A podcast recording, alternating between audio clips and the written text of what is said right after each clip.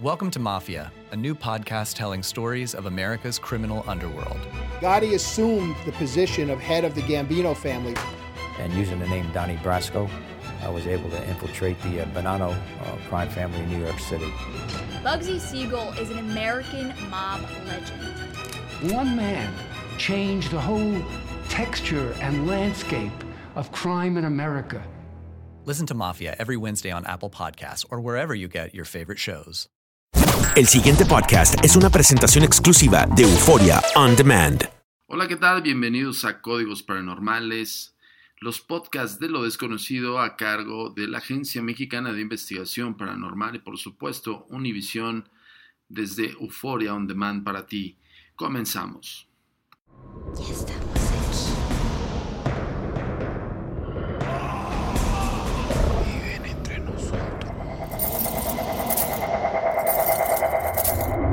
Agencia Mexicana de Investigación Paranormal. La escalera del caracol de los tulipanes en Greenwich, Inglaterra. ¿Sabías que en esta ciudad inglesa, famosa por su meridiano, lo es también por un sitio misterioso? Se trata de un sector de la Casa de la Reina del Museo de Greenwich, donde se encuentra una escalera espiral en 1966, el clérigo Ralph Hardy buscaba hacer una foto profesional de la escalera. Para ello, obtuvo permiso de realizar su trabajo cuando nadie estuviera allí. Al revelar la película, ¿cuál sería su sorpresa al descubrir una misteriosa silueta fantasmal de figura humana?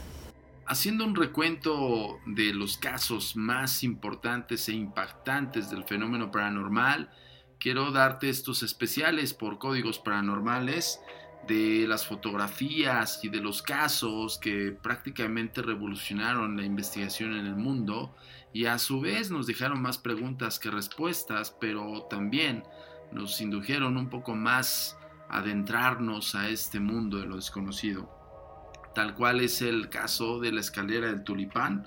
En 1966, dos turistas canadienses, el reverendo Ralph Hardy, clérigo retirado, y su esposa, visitaban el Museo Marítimo Nacional de Greenwich, Inglaterra, uno de estos grandes edificios en los cuales eh, se encuentra un museo prácticamente de la propiedad eh, y es este, constituido como parte de la reina, eh, de la reina Ana de Dinamarca, esposa del rey Jaime I. Dentro de la casa de la reina se encontraba una bella escalera de caracol llamada la escalera del tulipán. La escalera atrajo la atención del reverendo Hardy y este decidió fotografiarla.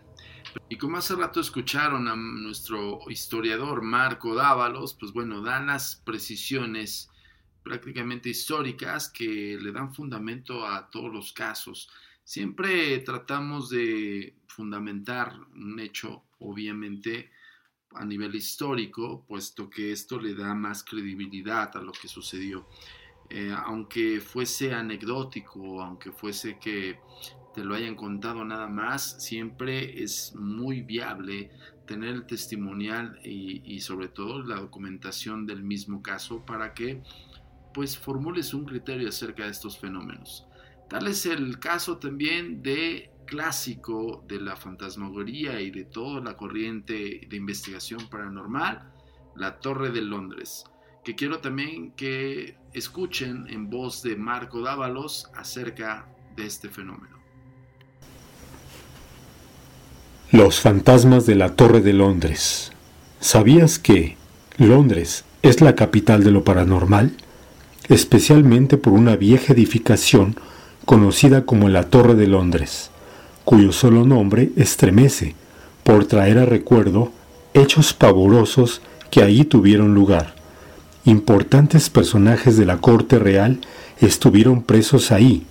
Por ejemplo, en el siglo XIII, el rey Enrique II confinó a su canciller, Thomas Becket, ejecutándolo más tarde. Muchos infantes de la corte real, desheredados, también estuvieron ahí confinados y desaparecieron misteriosamente. El sanguinario Enrique VIII ejecutó a muchos de sus colaboradores y esposas. Es por eso, quizá, que se asegura que por ahí pululan los fantasmas de tales personajes y las psicofonías. Ahí tuvieron a Marco Dávalos que les hace mención acerca de esta torre que es en Londres, Inglaterra, en la cual pues bueno prácticamente es el estado eh, por denominación de origen del fenómeno paranormal fantasmagórico. Quiero comentarles algunos datos además de lo que ya nos comentó Marco Dávalos acerca de esta torre de Londres. Nadie sabe cuántas personas han sido ejecutadas ahí probablemente miles. Las víctimas han sido desde ladrones comunes hasta reyes y príncipes. Tal vez el suceso más triste de la triste historia de la torre haya sido el asesinato de dos pequeños príncipes en 1483, Eduardo V, de 12 años, y su hermano de 10, Richard, duque de York. Fueron encerrados en la Torre de Londres durante el levantamiento político. Los dos niños no fueron oficialmente ejecutados, sino asesinados en totalmente secreto, obviamente en, dentro de una de las habitaciones de la Torre de Londres. Las sospechas, por supuesto, que cayeron en el tío, el duque de Gloucester, pero sin los niños de por medio, él sería pues prácticamente rey, o sea, el tío prácticamente pues quería muertos a los niños porque si no, no hubiera, eh, no hubiera subido al trono, ¿no? Tal y como sucedió adoptando el nombre de Ricardo III, no existen pruebas de que Ricardo ordenara el asesinato, y él siempre negó su participación. Pero como obra de nuestro queridísimo Shakespeare, eh, Ricardo es el villano principal. Siempre se ha culpado a este personaje de la muerte de estos niños. Se dice que durante casi dos siglos la torre había sido visitada por fantasmas de los pequeños príncipes. En 1674 se estaban haciendo unas modificaciones a la torre y los trabajadores encontraron un baúl de madera con los dos esqueletos de los niños.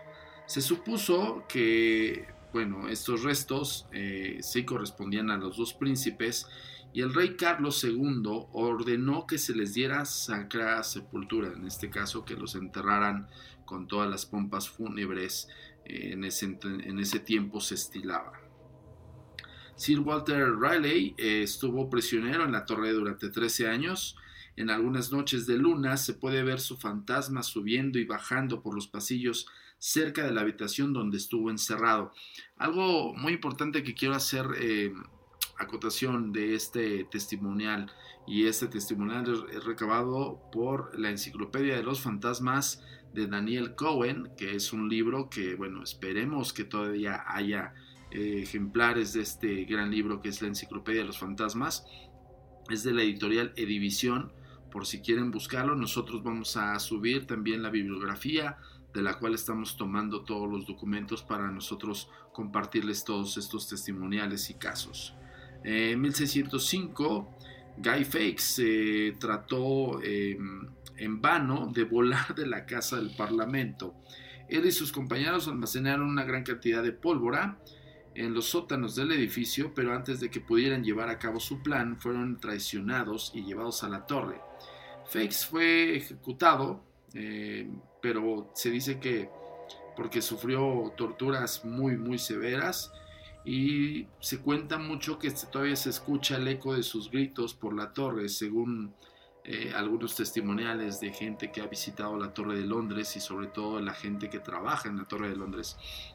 Imagínense por qué está denominada el estado fantasmagórico por excelencia, pues todas las muertes trágicas que se desarrollaron justamente en, este, en esta edificación, pues obviamente arraigan en espacio-tiempo estas entidades que, bueno, pudieran ser inclusive no conscientes de que estuviesen muertos, ¿no? Entonces imagínense repetir continuamente estos hechos, la persona que fue ejecutada por medio de, de, pues, tratamientos de, crueldad acerca de, flagelaciones y demás, obviamente morían por el dolor.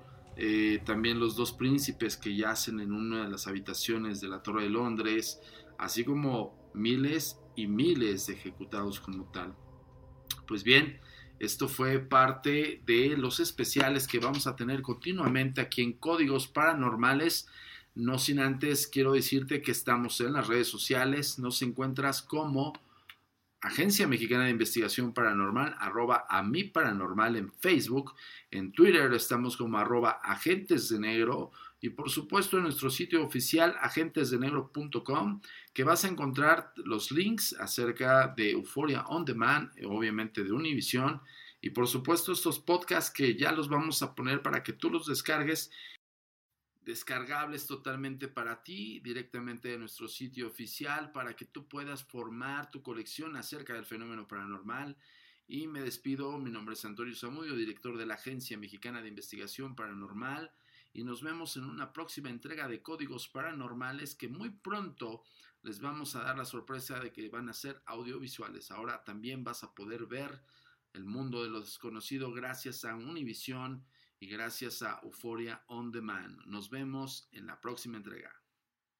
El pasado podcast fue una presentación exclusiva de Euphoria On Demand. Para escuchar otros episodios de este y otros podcasts, visítanos en euphoriaondemand.com. Welcome to Mafia, a new podcast telling stories of America's criminal underworld. Gotti assumed the position of head of the Gambino family. And using the name Donnie Brasco, I was able to infiltrate the uh, Bonanno uh, crime family in New York City. Bugsy Siegel is an American mob legend. One man changed the whole texture and landscape of crime in America. Listen to Mafia every Wednesday on Apple Podcasts or wherever you get your favorite shows.